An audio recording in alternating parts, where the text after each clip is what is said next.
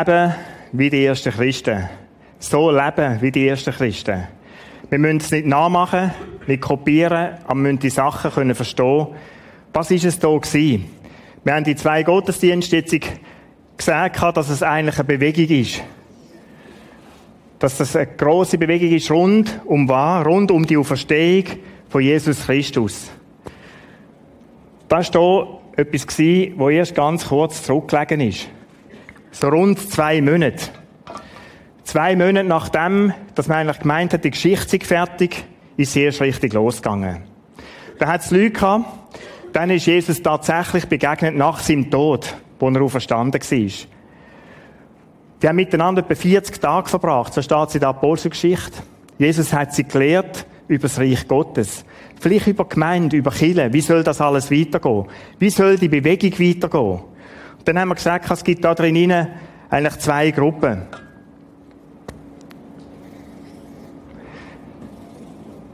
Von diesen Gruppen habe ich letztes Mal erzählt.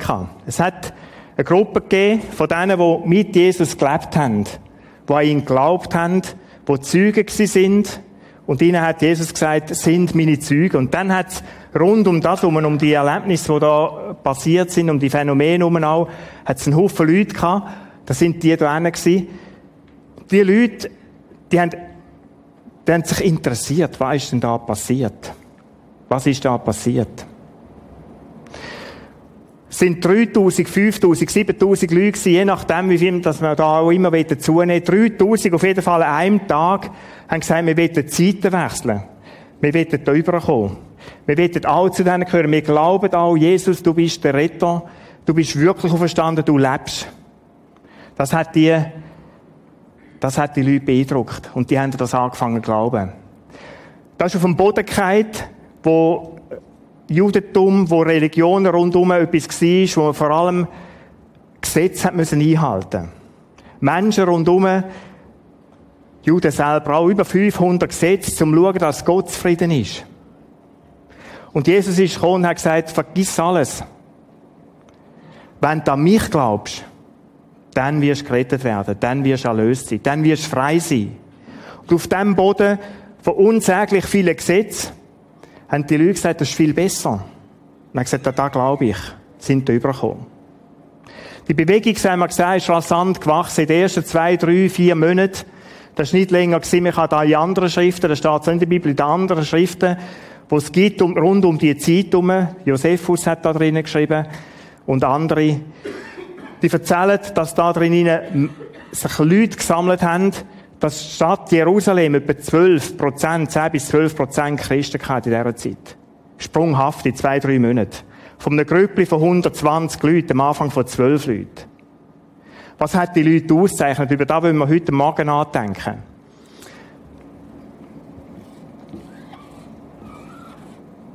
Ein grosser Mut. Ein grosser Mut, hat die Leute auszeichnet. Und das soll das Thema sein. Mutig leben heute Morgen. Wie können wir mutig leben? Da ist etwas los in Jerusalem in dieser Zeit. Das ist eine grosse Bewegung. Jetzt geht es in der Kirche aber nie um Größe, sondern es geht um eine grossartige Botschaft. Das ist das, was Menschen fasziniert, bis zum heutigen Tag. Wer die Botschaft nicht, und so im Marketing, oder? Es gibt Kirchen, die sind heute dran am Fragen, müssen wir es noch ein bisschen heller machen, noch ein bisschen so, noch ein bisschen so. Leute, wenn die Botschaft nicht stimmt, vergiss es. Wenn der Inhalt stimmt, das ist bei jedem Produkt. Du kannst nur so ein Marketing für einen Artikel betreiben, wenn das nicht verhebt. Wenn das nicht erlebbar ist. Ich habe letzten Sonntag vom Staubsauger erzählt, oder von ihm. Wenn der Staubsauger nicht wirklich so saugt, dann ist die Bewegung Staubsauger tot. Oder will keiner kauft mir einen Staubsauger, der nicht saugt. Du musst es erleben und dann fangst du an von dem zu erzählen. Das ist der Mechanismus. Und genauso ist der Kiel. Es ist völlig verfehlt zu meinen, wir müssen irgendwie schauen, dass das möglichst attraktiv, natürlich spielt da alles eine Rolle, darum machen wir es so. Aber wenn das Zentrum nicht stimmt, die Botschaft nicht stimmt, wenn das da nicht um das geht, wenn es in der Kirche nicht um das geht, in dieser Bewegung, dann ist die Bewegung tot. Dann können wir probieren, was wir wollen. Und das erleben viele Kirchen heutzutage. Wir suchen nach irgendetwas, aber haben eigentlich aus den Augen verloren, um was es wirklich geht. Es geht um die Tatsache von der Auferstehung von Jesus Christus. Und es geht um die Botschaft, wo Jesus sagt, wer an mich glaubt, wird frei sein. Wie wir es gesungen haben, wird Kind Gottes sein. Das ist es. Weg von allen Gesetzen und Religionen, all dem, dem mechanischen Schaffen, sich einen gnädigen Gott wollen erarbeiten. Mut. Mut von ihrem Beispiel wollen wir heute Morgen lernen. Es ist gut, die politische Situation da in Jerusalem ein bisschen zu verstehen. Jerusalem ist zu dieser Zeit belagert von den Römern. Römische Herrschaft ist ein Weltreich, sie heisst von diesen grossen Weltreich. Und die haben in Jerusalem einen König installiert gehabt. Wir lesen in der Weihnachtsgeschichte vom König Herodes. Das ist die eine politische Macht. Die hat Sagen, kann das absolute Sagen. Und die haben ein anderes Regime schon auch geduldet von den Juden. Und in der damaligen Zeit ist der jüdische Führer politisch wie religiös der hohe Priester. Das ist die Person vom Alten Testament her, wo sie wie übergetragen haben. Und in dieser Zeit und auch die Jahre nachher ist er eigentlich, ja, die politisch sagende Kraft gewesen, neben dem, dass er auch im Tempel über alle Rituale und so geschaut hat. Dazu hat es einen sogenannten Hohen Rat gegeben. Das sind 71 Personen, so ist da festgehalten, 71 Personen haben dem Hohen Rat angehört. Und die miteinander haben mit den Römern sich irgendwie arrangiert und das Zeug ein bisschen geschaukelt. Da hat man sich gefunden, da hat es so ein bisschen eine Balance gegeben und gesagt, so können wir eigentlich gut leben. Wir lesen zum Neuen Testament Filme von diesen Geschichten mit Steuereintreibern, wo die Römer eigentlich geschickt gemacht haben, dass sie Juden genommen haben, einen Zoll gesetzt haben, der Zachäus ist so einer gewesen, um sich die Hände nicht dreckig machen. Die haben für ihn das Zeug, für das Zeug eingezogen. Und so hat er irgendwie, sie haben auch die Augen zugedrückt, wenn die ein bisschen zu viel abzweigt haben. Das war dann gleich gewesen, wenn es für sie gestummen hat. So hat man sich gefunden gehabt. Und jetzt in die Balance, die schön so austariert war, jetzt da drinnen kommt einer, der stört. Massiv stört. Jetzt entsteht da eine Bewegung, die diesen Juden Macht wegnehmen Jesus Christus. Der hat diesen jüdischen Führer überhaupt nicht gepasst. Die haben schon ein bisschen Erfahrung mit so Gruppierungen, die sich da versammelt haben. In der Regel haben die Römer das nicht duldet und haben die niedergeschlagen. Kommen später noch mal so ein bisschen darauf zurück. Jetzt sammeln sich da Tausende von Leuten, musst du dir mal vorstellen, an ihrem, ihrem Zentrum auf dem Tempel, auf dem Tempelberg oben. Was haben die gemacht? Die haben den Petrus und Johannes mal kurz umgefangen genommen. Städtische Gefängniswaffe, lesen wir so im Kapitel 4 in der Apostelgeschichte. Und haben gesagt, Leute, von dem Jesus hören die blitzartig auf erzählen. Und sonst wird es grausame Konsequenzen haben. Aufhören, stoppen jetzt, nichts mehr machen. Jetzt hätten die Jünger natürlich, wenn es so gewesen wären wie ich, gesagt, ui, ui, ui, jetzt wird's eng, oder? Jetzt wird's eng. Gefängnis. Und nochmal, Gefängnis ist da ein bisschen anders wie heute. Ist heute auch schwierig. Die hätten können sagen, komm, lass, uns, lass uns da im Keimen leben. Weißt so eine Art Keimchrist sein. Kennst du das? So ein bisschen, ich bin zwar am Sonntag da dann tauche wieder ab. Man sieht mir ja nichts da. Ich habe kein Kreuzmäntel an, nichts so, oder? So das Keimchristen sein. Komm, lass uns so leben. Macht ja nichts. Wir könnten von jetzt gar nur noch von J reden, nicht mehr von Jesus. Ja, das wäre cool gewesen, oder? So hätten wir es vielleicht gemacht.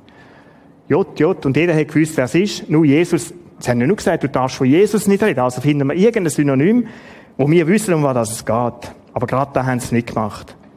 Gerade da haben sie es nicht gemacht. Die sind aus dem, aus dieser Haft entlassen worden und dann, genau, dann müsste ich da noch einschalten. Dann sind die zu ihren Leuten gegangen, haben gebetet. Der Reto wird in drei Wochen über das Gebet der Predigt haben. Ganz ein eindrückliches Gebet. Nachdem sie in dieser Weise gebetet hatten, und in diesem Gebet ist es nicht um sie gegangen, so viel kann ich schon mal verraten. Oder unsere Gebete sind so ich-zentriert. Hilf, hilf, hilf Gott. Hilf, hilf, hilf. Und beschütz, beschütz, beschütz. Aber wir leben in einem der sichersten Länder auf dieser Welt. Aber beschütz, beschütz, beschütz. Beschütz unsere Kinder. Die gehen in die Schule. Ah, deine Kinder können in die Schule, sagen sie anderen Ort auf dieser Welt. Beschütz, beschütz und hilf mir, hilf mir, gib mir, gib mir, gib mir. Und dann liest du ein Gebet, wo die sagen, Jesus, du siehst die Notlage. Und dann geht es nicht um Beschutz, um Beschützen oder irgendetwas, nicht um Hilfe, sondern Jesus schenkt uns eins, Freimut. Freimut, um weiter Zeugen sein. Und wenn es uns den Kopf kostet, das steht so in der Bibel, ist ein Zusatz von mir, aber mit dem haben die müssen rechnen. Schenk uns den Mut, auch dann Zeugen sein von dir, wenn es uns alles kostet. Wir haben vorhin in einem Lied gesungen, ich gebe dir mein Leben hin. Leute, was heisst denn da? Wir singen das so locker vor uns an. Leute, es gibt Leute in der heutigen Zeit, die erleben das, kostet mich das Leben. Da Wort Jesus sagen und sagen, ich, ja, ich gehöre auch dazu.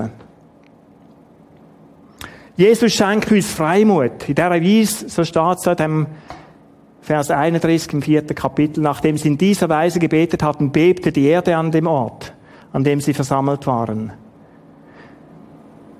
Mich freut es, wenn ich so Zeug lese. Musst du dir mal vorstellen. Mich freut das. Sie wurden alle mit dem Heiligen Geist erfüllt, ermutigt und verkündeten die Botschaft Gottes weiterhin frei und unerschrocken. Was haben die gemacht? Die sind selbstverständlich wieder auf den Tempelberg rauf. Nächsten Tag, Tag eins, nach Gefängnis, wir gehen selbstverständlich wieder dort rauf. Die Botschaft von Gott ist nicht etwas, wo irgendwo im Keimen muss sein. Nein, die gehört der Öffentlichkeit. Das ist nicht etwas, was bei dir und bei mir in meinem Zimmer innen ist, am Morgen früh. Und wenn ich die Türfallen auftue und rauslaufe, dann ist es abgeschlossen. Das ist nicht so. Spannend. Und dann lesen wir, wie die Bewegung weitergewachsen ist. Überall, wo sie hingekommen sind, lesen wir im Kapitel 5 dann, hat man angefangen, kranke Leute, bedürftige Leute auf die Straße zu tragen und hat irgendwie gehofft, dass der Petrus sie berührt, für sie betet und viele steht in der Bibel, steht sogar, alle wurden gesund. Alle, die man da gebracht hat, sind gesund worden. Wow, wie wir da waren, was wir da für eine Kraft, für eine Power gegeben in die Bewegung hinein. Was war voll? Die Synagogen sind leer geblieben. Ach du Jammer. Bist du mal in Israel gewesen? Wie viele Synagogen hat es denn dort überall? In Jerusalem. Die haben gemerkt, leck, leck, das ist leer, da ist niemand mehr rum. Da sind die Rabbiner vorne angehückelt, haben wollen etwas vorlesen. Dann heben die den Kopf so schön auf, das machen die nicht so häufig, oder? Die sind konzentriert, die wollen sich nicht ablenken lassen. Aber so mit einem Äugli schauen und du merkst, immer weniger Leute. Immer weniger Leute. Entleerung. Was passiert denn da jetzt? Plötzlich haben die gemerkt, die können ja gar nicht mehr uns fragen, was da läuft. Die rennen alle dem Petrus nach, dem Johannes nach. Die rennen alle auf den Tempelberg rauf. Was weckt da in der Regel? Ganz menschlich. Nicht. Oder Neid und ein bisschen Eifersucht. Und genau von dem lesen wir, die sind von Neid und Eifersucht das hat die befallen. Im Vers 17, Kapitel 5. Da lesen wir von dem. Die hat Neid gepackt, Eifersucht. Dann haben die miteinander beschlossen, so kann das definitiv nicht mehr weitergehen. Jetzt ist definitiv fertig. Wir müssen, wir müssen etwas machen. Die sind das zweite Mal losmarschiert und haben die Apostel gefangen genommen. Städtische Gefängnis steht da. Ist ein öffentliches Gefängnis, ein staatliches Gefängnis der damaligen Zeit. Dort haben wir die eingebunkert. Riegel zu, fertig, Wachen vorne angestellt, wie man sich das so in den Römerfilmen, wie man sich da gewohnt ist und dort kennt. Das ist das, was sie gemacht haben. Dann ist etwas Unglaubliches passiert. In dieser Nacht, Mittag um oder so, sind die eingebunkert worden. In dieser Nacht ist ein Engel gekommen, macht die Türen auf und führt die raus.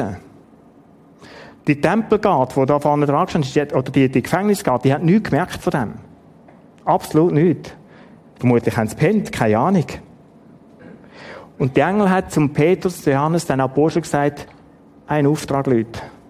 Morgen Morgen sehe ich euch wieder auf dem Tempel oben. Früh am Morgen, am 9. hat er geheißen. Am 9. Jungs sind ja wieder dort oben und es gibt einen Auftrag.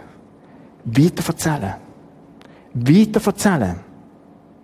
Dann ist es morgen geworden, die sind wie abgemacht, am 9. Uhr auf den Tempelberg rauf und haben wieder erzählt. Haben wieder gelehrt. Dass Jesus der Messias ist, haben von dieser Botschaft Menschen erzählt. Und die Leute sind angeströmt. Und dann im Ratshäusli, ja, Führungszeichen, im Ratshäusli unten, hat sich der hohe Priester versammelt. Die haben gut gegessen am Abend und haben ein Fest gefeiert und denkt, super, die sind in Schloss und Regel. Jetzt schauen wir, wie es weitergeht. Lass uns das am Morgen besprechen. Die sind zusammengekommen in ihrem Ratshaus, hohe Rat einberufen, alle zusammen, alle Ältesten sind dort geguckt, so lesen wir es in der Bibel. Dann kommt einer. Der Jungs wissen, was passiert ist. Ich glaub's nicht. Auf dem Tempelberg oben hockt wieder der Petrus und der Johannes. Alle zwölf hocken wieder da oben und Tausende von Leuten. Kannst du dir vorstellen, wie es einem hohen Priester und denen gegangen ist? Der Kommandant von der Wache ist verschrocken. Das darf nicht wahr sein. Haben meine Gott, haben die pennt? Was ist denn jetzt los? Sofort sind die losmarschiert, das Gefängnis. Tatsächlich kommen zurück und sagen, es ist alles wie abgemacht. Ist alles verschlossen. Die Wachen stehen vorne dran, da pennt im Fall übrigens keiner. Die haben ihre Ablösungen geschoben, wie es normal ist. Die haben noch nichts gemerkt.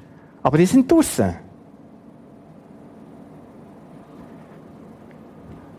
Der Tempelkommandant hat gesagt, nimm mich an die Hand, kein Problem. Gang auf den Tempelberg rauf, nimm noch ein paar mit, ein paar Bewaffnete, die mit den Speer und Spieß und allem zusammen, Schwerter. Und so sind die losmarschiert auf den Tempelberg rauf. Dort oben treffen sie tatsächlich das Publikum. Und dann steht in der Bibel, sie hätten sich nicht getraut, Gewalt anzuwenden und die mit Gewalt abzuholen. Weil sie Angst hatten, das Volk würde sie steinigen. Also wie muss man sich das vorstellen? Nachher lesen wir gerade, sie sind gelichtet unten auftaucht bei dem Hohen Rat. Vermutlich sind die so scheu an und haben gesagt, Petrus, kleine Frage, los, siehst, schwierig. Schwierig. Wir können, wir können, oder wir würden gern mit, mit Schwert und allem jetzt, aber du, du siehst, schwierig. Kommst mit uns? Am liebsten gerade alle zwölf. Und der Petrus, die Hochachtung von diesen Leuten und die anderen zwölf haben gesagt, okay. Wenn ihr das sagt, dann kommen wir gern. Wieso echt?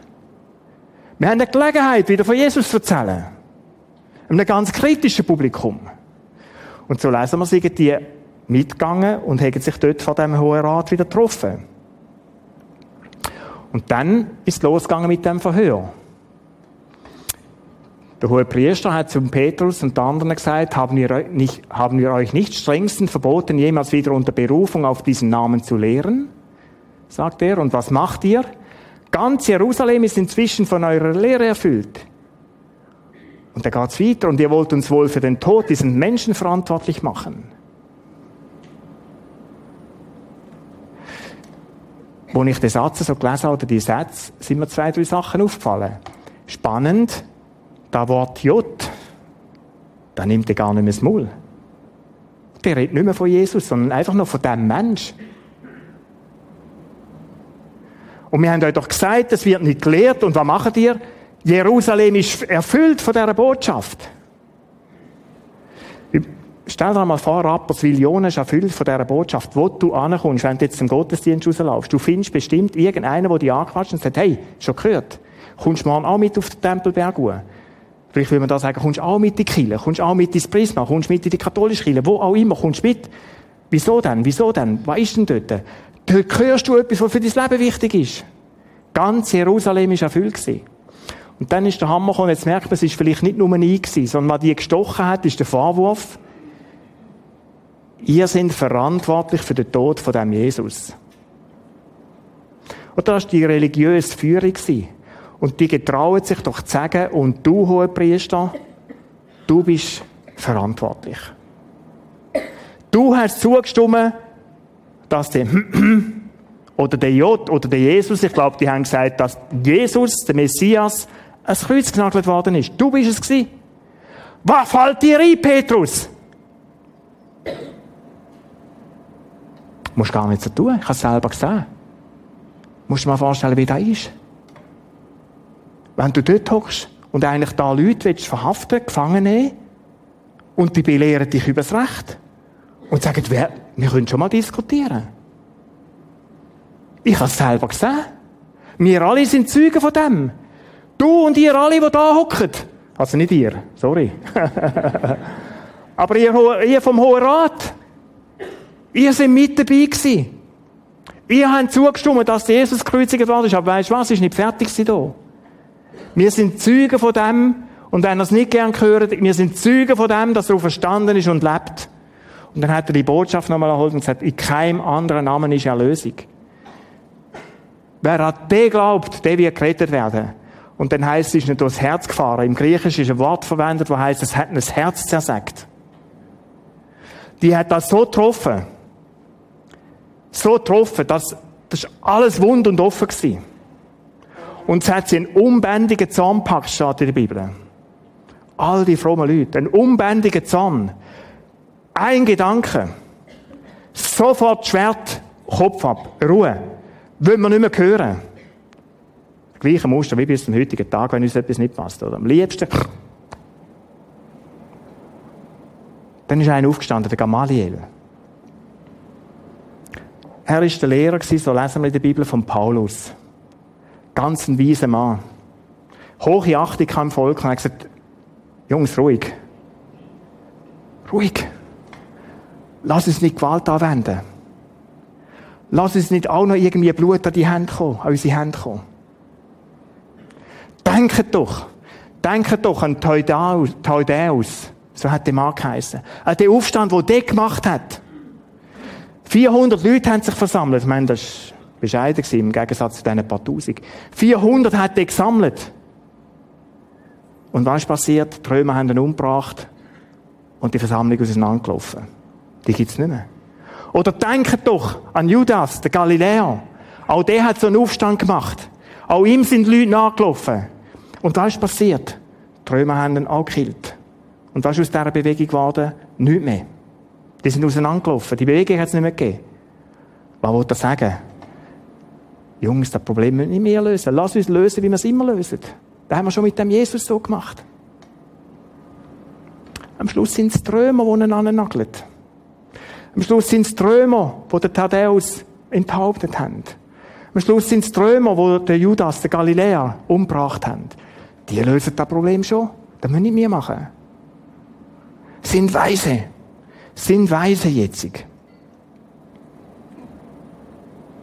Und dann hat er nochmal etwas gesagt und das beeindruckt mich stark. Lasst diese Leute unbeheiligt, geht nicht gegen sie vor, denn wenn das, was sie planen und unternehmen, nichts weiter ist als Menschenwerk, wird es von selbst zugrunde gehen. Und jetzt ein spannender Satz. Wenn es jedoch Gottes Werk ist, werden ihr nicht, werdet ihr nicht imstande sein, diese Bewegung zum Verschwinden zu bringen. Oder wollt ihr am Ende als solche dastehen, die gegen Gott kämpfen? Was Gamaliel sagte, überzeugte den Rat. Wenn es jedoch Gottes Werk ist, werdet ihr nicht imstande sein, diese Bewegung zum Verschwinden zu bringen. Verstehst selbst nicht einmal das römische Weltreich nicht einmal die politische Dachmacht, die hier in Jerusalem geherrscht hat, wenn es im Fall die auch nicht sollten schaffen, Leute, dann wird es eine Bewegung sein von Gott, sagt einer, der nicht an Jesus Christus geglaubt hat. Voll Ehrfurcht. Und jetzt schau heute mal auf Rom. Das römische Reich gibt es nicht mehr. Aber schau heute mal auf Rom. Was ist denn in Rom heute los? Kreuz, ich glaube, in keiner Stadt so viel Kreuz wie in Rom. Mit innen der riesige Petersdom. Was ist denn heute in Rom? Kreuz, wo du anschaust. Und ich sage nur eins, der Gamaliel hat recht gehabt. Selbst Römer mit all ihrer Macht und es hat brutale Geschichten gegeben. Der René wird am nächsten Sonntag davon erzählen. Und wir kennen es aus dem Film. Von diesen Leuten, die der Leuen vorgeworfen worden sind. Wir kennen es davon, dass Leute in Wachs getauft worden sind. Kerzenwachs, Wachs. Apfel aufgestellt worden sind und angezündet worden sind wie lebende Fackeln. Mit all dieser Brutalität hat das römische Weltreich nicht, nicht können vorgehen gegen die Christen die Bewegung, gemeint, Chile, nicht überwunden. Und es ist wie ein Hohn, dass mit in Rom, mit in dem Machtzentrum hinein heute, der Petersdom steht. Dass es in keiner anderen Stadt so viel Kreuz hat wie in Rom, ist ein Hohn für all die ganze Geschichte. Wie wenn Jesus hätte ein Symbol setzen und zeigen, Leute, und ich überwinde selbst euch. unheimlich beeindruckend.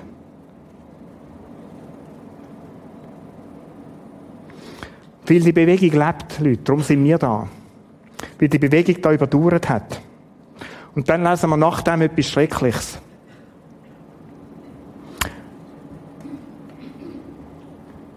Die haben dem zugestimmt und gesagt, ist okay. Und hat gesagt, eins gibt's, ihr könnt gehen, aber wir peitschen euch aus. Es soll euch das Leben lang in Erinnerung bleiben. Wir werden ein Exempel setzen, jetzt auspeitschen, lassen wir so ein bisschen, oder? Jetzt sind da nicht die Streicheleinheiten, sondern seit dem Film Passion wissen wir, was Ausgeistern etwa heisst. Das sind Lederriemen, wo vorne dran so Nägel, Metallstückchen haben, Glasscherben, und mit denen, so ein Ritual gewesen, 39 Mal auf den Körper. 39 Mal. Und wenn du den Passion-Film vertreibt hast, dann weisst du, wie der Körper nachher ausgesehen hat. So sind die zugerichtet worden. Und jetzt können ihr gehen. Und dann sind die gegangen. Und haben gesagt, so, jetzt ist genug. Jetzt haben sie auch mir begriffen. Nie mehr. Wir werden nie mehr von Jesus erzählen. Nein, haben sie nicht gemacht. Oder? Jetzt wird spannend. Mit zerschundenen Körper. Die Apostel ihrerseits verließen den Hohen Rat voll Freude darüber, dass Gott sie für würdig erachtet hat, um des Namen Jesu willen Schmach und Schande zu leiden. Wow! Wow!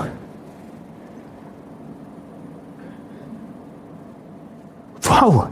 Wenn du da liest, oder? Musst du dir mal die Situation mal vorstellen. Du hast Schmerzen, dass es unerträglich ist. Wo du anschaust, hast du deinen Körper offen. Und der ist wirklich offen gewesen. Und die laufen da raus, voller Freude, dass Gott sie als würdig erachtet hat, für ihn zu leiden, um seines Namens willen. Jetzt musst du dir die andere Seite vorstellen. Die Leute diesem Hohen Rat, was geht denen durch den Kopf? Jetzt haben wir den Eindruck, jetzt ist wirklich Ruhe, jetzt ist fertig. Und ich sehe, wie die rauslaufen. Vielleicht haben sie gesungen, keine Ahnung. Voller Freude. Da wird man dann angesehen, wenn ich voller Freude bin, merkst du das? Sollte Basel heute Mittag gewinnen, wirst du es mir anmerken. Oder aber da ist voller Freude dann hast du das angesehen, gespürt. So sind die rausgelaufen. Unglaublich.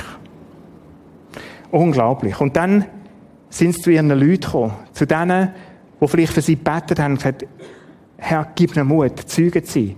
Nicht Hilf, Hilf, Hilf, auch da nicht. Beschütz, beschütz, beschütz.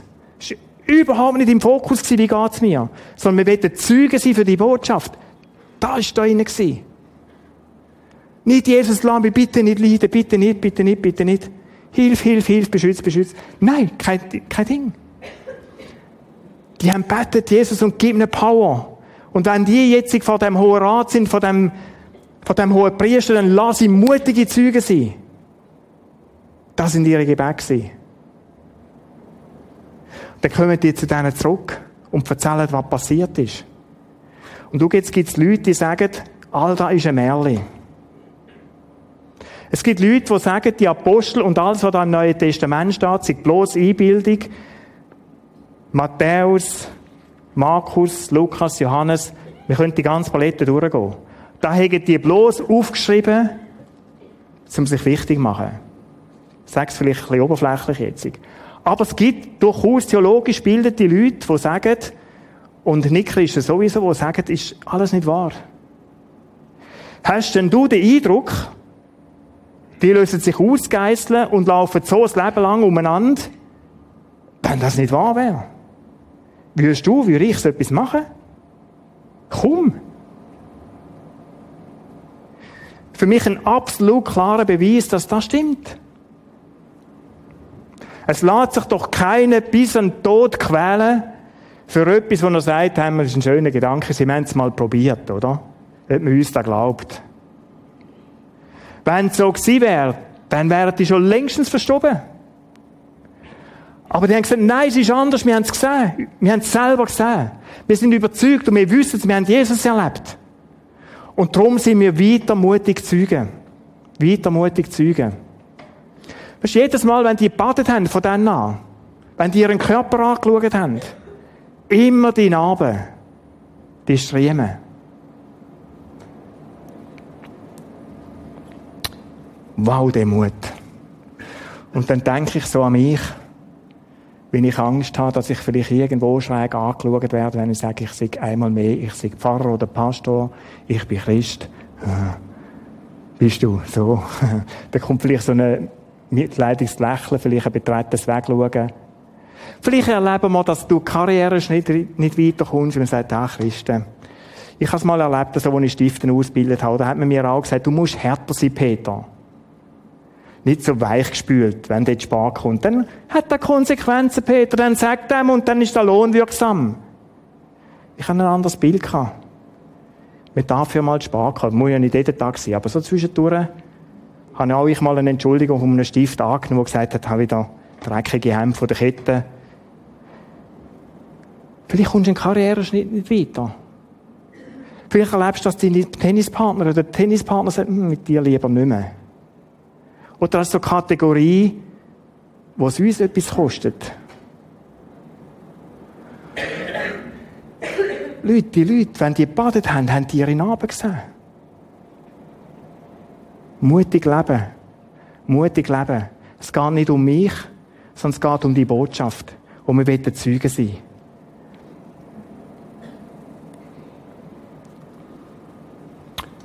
Gerade der Satz nachher. Unbeirrt lehrten sie auch weiterhin Tag für Tag im Tempel und in Privathäusern und verkündete die gute Nachricht, dass Jesus der Messias ist. Oder alle völlig entkräftet. Alle wirklich an der Grenze vom noch Ertragbaren. Haben die gesagt, unser Job ist eins, wir wollen Zeugen sein. Jesus schenkt uns Kraft, dass wir uns auf den Tempel bewegen können, auf den Platz rauf. Wir wollen dort oben weiter lehren am nächsten Tag, oder? Tag für Tag weiter. Auf dem Tempel, den Privathäusern, wo es gewesen haben, die weitergeredet. Versetzt sie doch mal in den Hohen Rat und den Hohen Priester. Das muss brutal sein.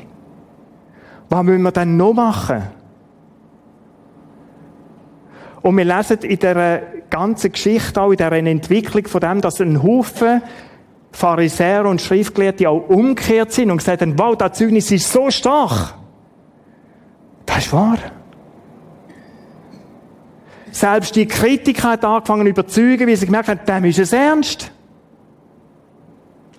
Mutig leben, wenn Menschen um dich herum spüren, das ist dir total ernst. Das hat Kraft. Das hat Power. Mich hat es total ermutigt, als ich das gelesen habe. Und wenn du Zeit hast, vertieft in die Apostelgeschichte. Unheimlich spannend. Ich habe schon immer gerne Geschichte gehabt und es fasziniert mich neu. Geschichte. Und lass uns daraus lernen. Wenn wir jetzt das so lesen, dann haben wir überlegt, wie gehen wir da weiter, gell? Da, wir können jetzt einfach zehn Minuten da sitzen und sagen, wow, wow, ich könnte euch noch vier, fünf weitere so Geschichten erzählen aus der heutigen Zeit. Wie Menschen heute für Jesus leiden. Von Menschen, die singen, wie sie irgendwo für Jesus können Zeugen sein, Schmerzen haben. Und wir würden da sitzen und sagen, wow. Ich habe mich für etwas anderes entschieden. Ich habe es bei mir gemerkt, oder? So, wenn ich mein Leben anschaue, ich bin auch nicht der Held nicht der mutigste. Wir können nicht aufs Bibel schreiben, Mut. Oder Christ, oder dann höchstens so in schwarzer Farbe auf schwarzem T-Shirt, weißt du? Oder die, was lieber weiß haben, können sie weiß machen, oder? Es geht mir gleich, vielleicht wie dir auch. Es fällt mir auch schwer, Zeugen zu sein. Es ist nicht immer nur easy. Menschenfurcht steht dem entgegen. Vom Menschen jemand sein wollen. Anerkennung, Zustimmung, dazuzugehören. Teil sein von einer Gemeinschaft. Oder all die Sachen, die hindern, die, die ziehen so auf die andere Seite. Ich habe mich entschieden, heute Morgen, ich möchte drei, und darum sage ich so, so Babyschritt im mutig sein anschauen. Wie könnten wir dann mutiger werden? Wie könnte es denn gelingen? Was würde denn heißen, mutig leben in unserer Zeit? Es sind wirklich nur ganz kleine Schritte. Ich möchte auch niemand mit dem irgendwie langweilen oder provozieren, aber ich glaube, wir müssen da von Null auf wieder lernen. Was heisst das? Mutig leben. Und wieso ist es wichtig? Schau, wir sind eine Bewegung. Wir sind Teil von dieser Bewegung. Und eines Tages geben wir die Bewegung weiter. An die Leute, die heute in der Jugend arbeiten. An die, die im O2 unter den jungen Erwachsenen arbeiten. Die werden eines Tages die Bewegung weitertragen. Und Leute, ich möchte Vorbild sein. Ich möchte denen eine Kille weitergeben können, ihre Hände, wo sie weiterbauen, wo sie sagen, wow, unsere Väter, die, die uns vorausgegangen sind, sind mutig gewesen. Und ich meine dich mit dazu. Lass uns Menschen sein, die die junge Generation sagt, wow, die sind mutig. Die sollen an uns sehen, was es heisst, in der heutigen Zeit zu Jesus zu stehen. Die sollen an uns sehen, dass wir, wenn wir zu den Türen auskommen, am Morgen nicht andere Menschen sind. Die sollen jetzt erleben, dass uns Menschen fragen, was ist es denn mit dem Jesus? Drei Schritte. Der erste, vielleicht so ganz generell, das ist nicht der erste Schritt, aber so Grundvoraussetzung. Du musst wie einen Schritt machen aus der Komfortzone. Es kostet immer etwas, mutig zu sein. Ob du auf ein Seil rauslaufst, ob du auf einem Turm runtergumpst, an einem ba Bungee-Ding oder so. Es braucht dich immer etwas, auch mit dem Fallschirm zum Flüger raus. Auch wenn schon 5000 überlebt haben, es kostet immer etwas. Schau, der Schritt aus der Komfortzone.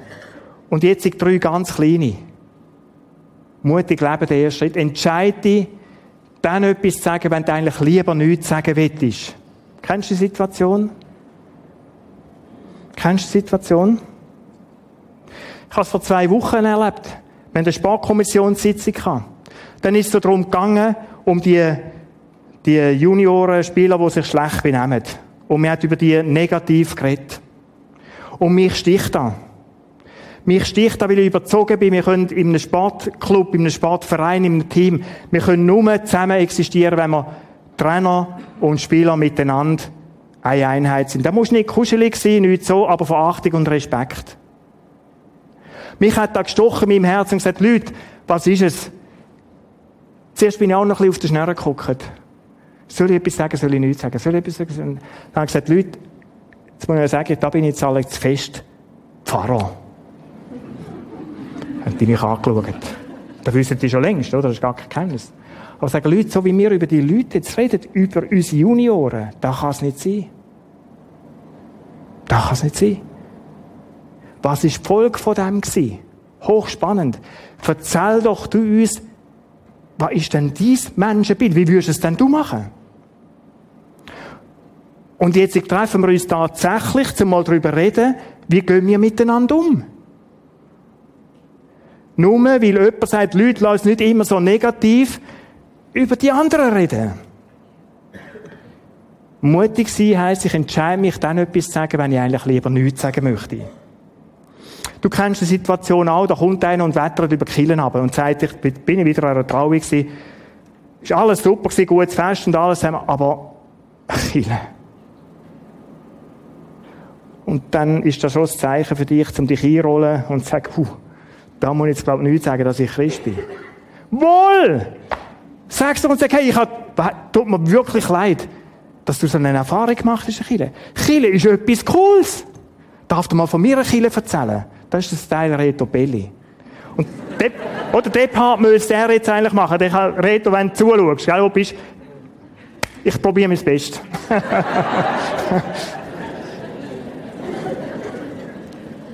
oder dann etwas sagen. Du hast eine andere Überzeugung.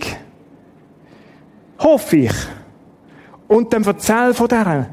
Und sag auch, es tut mir herzlich leid, dass du die Erfahrung machst. Leute, da mag mich, wenn man viele so erlebt.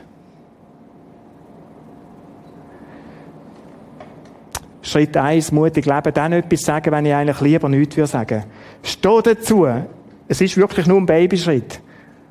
Aber es ist ein wichtiger. Schritt zwei. Ich entscheide mich, die Chance wahrzunehmen, die sich mir bietet. Ich mag mich erinnern, an Pascal Georg, der ist Jugend- und Sportfachleiter. Das sind so Koryphäen, zu Macklingen oben, die über ein ganzes Sportfach sagen haben. Der war Christ. Jetzt passiert es doch, dass wir alle so zusammenhücken am Abend zu so einer Sitzung und dann sagt der Pascal, heute den ganzen Schraubentag keine Leute. Ist ja gleich, wenn ich euch einen Psalm vorlese. Ja, ja. Es hat sich ja gar niemand getraut zu widersprechen. Oder? Und dann liest doch die tatsächlich, ich weiß es nicht mehr. Mich hat das so etwas von beeindruckt. Mich hat das so etwas beeindruckt. Dass der den Mut hat und sagt, komm, Leute, ich möchte einen Moment zur Ruhe kommen nach diesem hektischen Tag. Unglaublich. Und die Kraft, die er hat. Natürlich ist nachher ein bisschen geschnärrt worden. Aber wir sind doch einer vom Cefix und einer vom Besi, da bin ich gewesen. Und wir haben versucht, zum Pascal zu heben. Ich habe hier gemerkt, was es heisst, jetzt zu ihm zu stehen. Und nicht mitmachen in diesem Geflüster. Und sagen, nein, da glaube ich auch. Pack die Chancen, wo sich Chancen bieten. Es hat mir die Woche jemand ein Mail geschrieben. Mir riesig gefreut. Er schreibt so, ihr kommen vermutlich hunderte so Geschichten über, ist nicht so.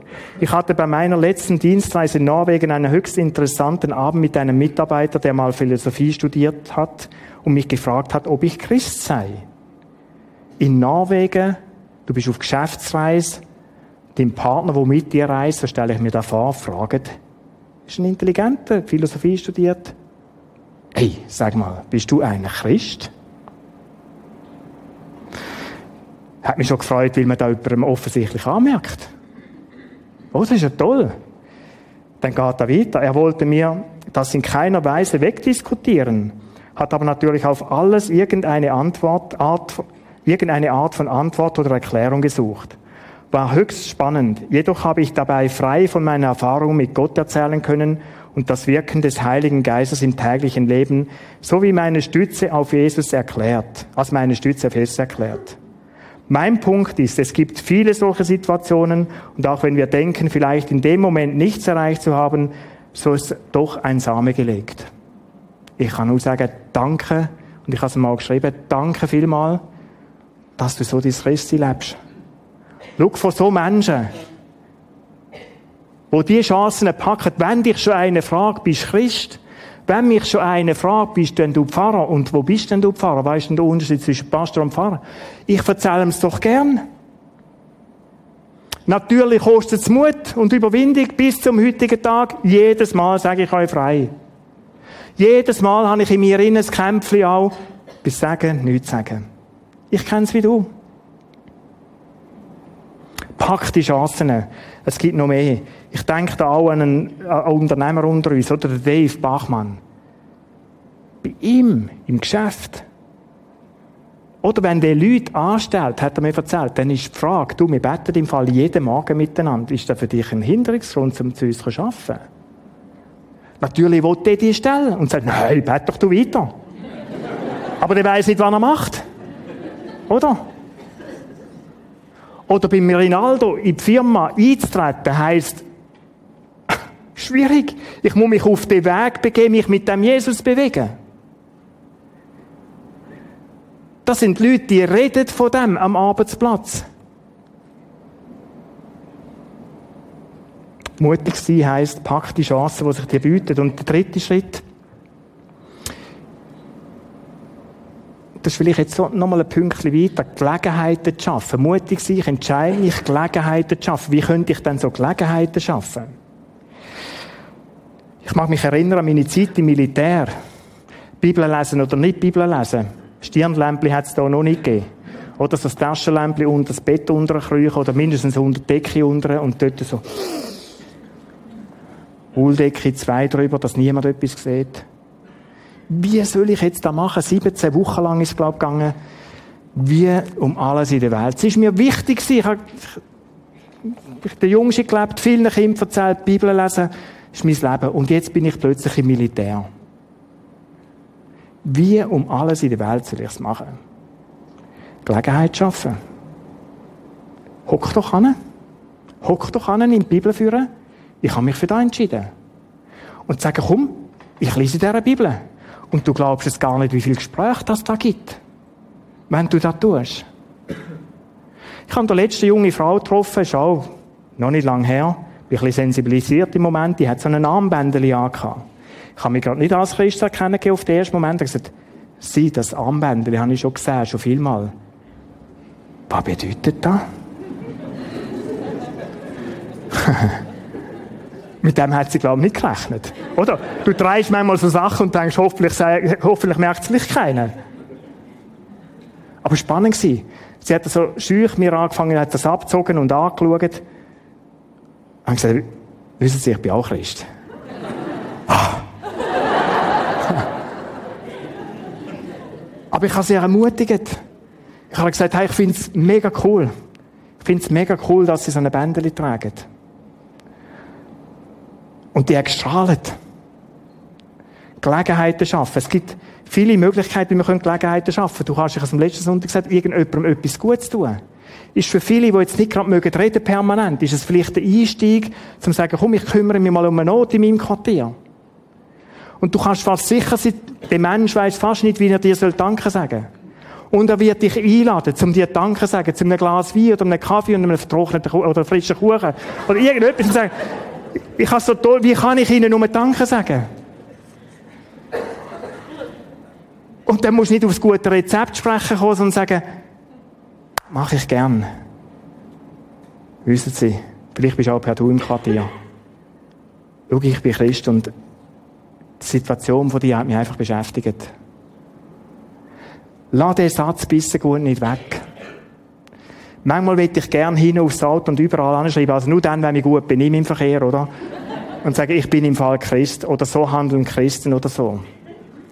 Aber mach's nur dann, gell? Ich auch nur dann, wenn man nicht gerade blöd überholt oder hupet. Aber weißt, mach etwas Gutes und red von dem. Such so Gelegenheiten, wie du kannst Zeuge sein. Von wo kommt die Kraft? Nein, ich möchte zuerst noch etwas anderes sagen. Weißt du, so bist du da. Die allermeisten von uns sind da, weil jemand mutig war. Die allermeisten. Weil jemand sich getraut hat, dir vielleicht eine CD zu schenken oder einen Alpha Live Kurs Flyer oder dich eingeladen hat in den Gottesdienst oder gesagt hat, schau, da hast du einen Link, Podcast, musst mal los in deine Situation, das könnte hervorragend passen. Machen wir schnell eine Abstimmung. Nimmt mich wirklich Wunder. Wer hockt da, weil er von jemandem eingeladen worden ist oder irgendwie gehört, komm mal, dass er überhaupt Christ geworden ist? Heben mal mutig auf, die, die da sind. Sehr, sehr viele Leute. Oder die allerwenigsten erfinden da aus sich raus. Sondern die haben vielleicht irgendwo Eltern gehabt, Vorbilder, wo wie, wie der Zugang sind. Leute, die mutig sind und gesagt, los, komm mal mit. Die hat alles gekostet. Und ich möchte, ich möchte es dir noch so gönnen, wenn du das dürftest erleben, dass eines Tages einer kommt. Und im Himmel wird es sicher so sein. Dass Leute auf mich werden suchen und sagen, Peter, ich danke dir, dass du mutig bist. Ibi, ich danke dir, dass du nicht auf die Schnelle geguckt bist. Aufs Maul, sorry. Wie auch immer. Oder dass du mir den Link zu diesem Podcast geschickt hast. Ich danke dir. Wow, es wird sich gelohnt haben, mutig zu sein. Kraft kommt nicht von uns. Mutige Züge können wir sein, wie die hier zumal übrigens auch. Fürchte dich nicht, oder der Gott sagt, fürchte dich nicht, ich stehe dir bei. Mach bloß nicht gerade in die Hose. Ich bin an deiner Seite. Und das sagt nicht irgendwie der Hansli Meier oder das Müller, sondern sagt der allmächtige Gott. Der, der hinter dieser Bewegung steht, wo man bis heute nicht hat können stoppen können, der sagt, ich bin bei dir, bis weiter mutig. Ich bin dein Gott, ich mache dich stark. Schau, ich will dir Power geben. Ich weiss doch um dein Menschsein. Ich will dir Power geben. Ich helfe dir und ich schütze dich, unterstütze dich. Mit meiner siegreichen Hand. Das ist der Art der Kraft. Gott an der Seite lässt mich mutig sein. Vertrauen in Gott macht mutig. Das ist so meine Essenz, die ich herausgefunden habe. Vertrauen, Glauben an den starken Gott. Ich möchte zusammenfassen. Was heisst mutig leben? Mach den Schritt aus der Komfortzone. Das ist, wie wenn ich ihn jetzt da machen würde. Aber ihr würdet fest verschrecken und vielleicht wieder blöd umkehren. Mach den Schritt aus der Komfortzone. Kommt mal raus zu dem Flüger, wenn du den falschen Mann hast, sonst nicht, oder? Mach den Schritt. Und dann red dann von dem, was dir wichtig ist, wenn du lieber nichts würdest sagen. Pack die Chance, ist das zweite Babyschritt gewesen. Pack die Chance, die sich dir bietet. In deinem und in meinem Alltag. Und das dritte Versuch, Möglichkeiten zu kreieren. Das ist dann schon klasse für Fortgeschrittene. Aber versuch, so Möglichkeiten zu kreieren. Und dann red bis Zeugen.